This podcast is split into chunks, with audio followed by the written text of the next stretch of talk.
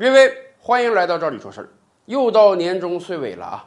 每年一到这个时候呢，有些职场上的朋友就要考虑了。哎呀，我今年的年假可能还没有休啊，有没有可能正好趁年尾啊，圣诞节啊、元旦啊，甚至春节啊，我跟单位商量一下，把我今年的年假休一下啊，带着爱人和孩子可以到各地旅游一下。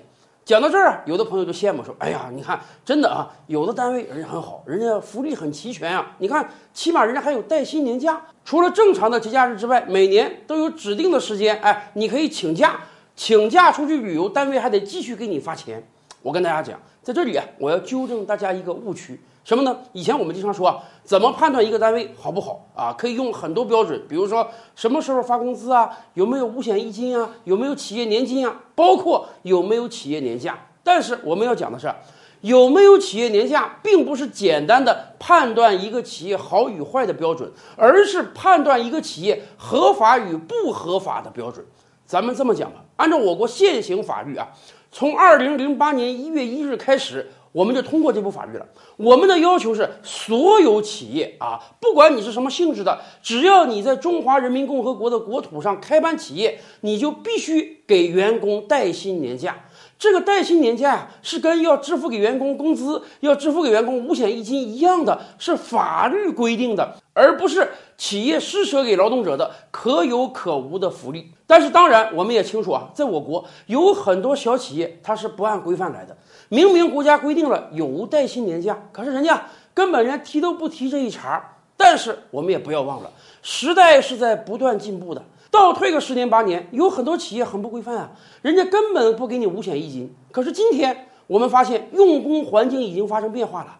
很多年轻人，大学毕业生找工作，第一个要求就是先问你企业能不能正常发工资，企业有没有正规的五险一金。没有的话，我根本就不能到你那儿去。所以啊，带薪年假也一样，带薪年假是法律规定的每一个劳动者享有的天然权利。因此，我们相信啊，未来给予带薪年假的企业只会越来越多的。那么，我国的法律规定带薪年假是怎么休的呢？工作满一年不满十年的，每年享有五天；满十年不满二十年的，每年享有十天；满二十年以上的呢，每年享有十五天。而且，我们还告诉大家一个好消息。刚才我们讲的这个工作累积时间呢，并不是说你在某一个企业中累积了这么长时间，而是说你从工作开始累积的时间。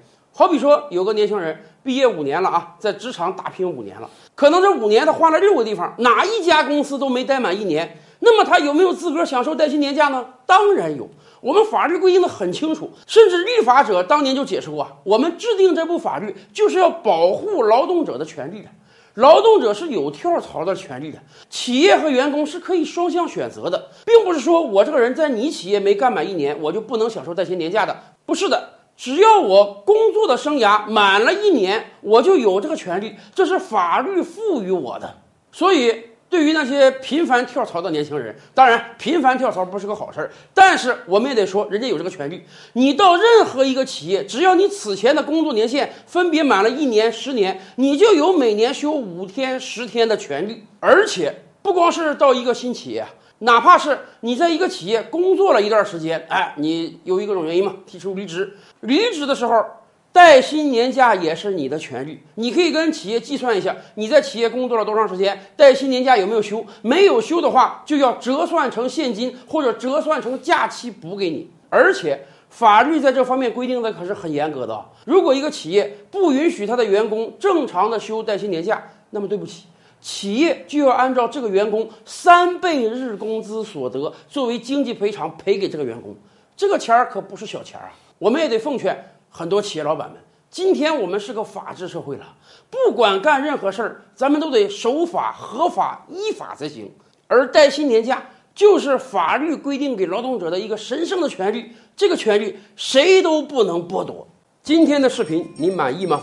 点击“照理说事”的头像，还有更多精彩内容啊！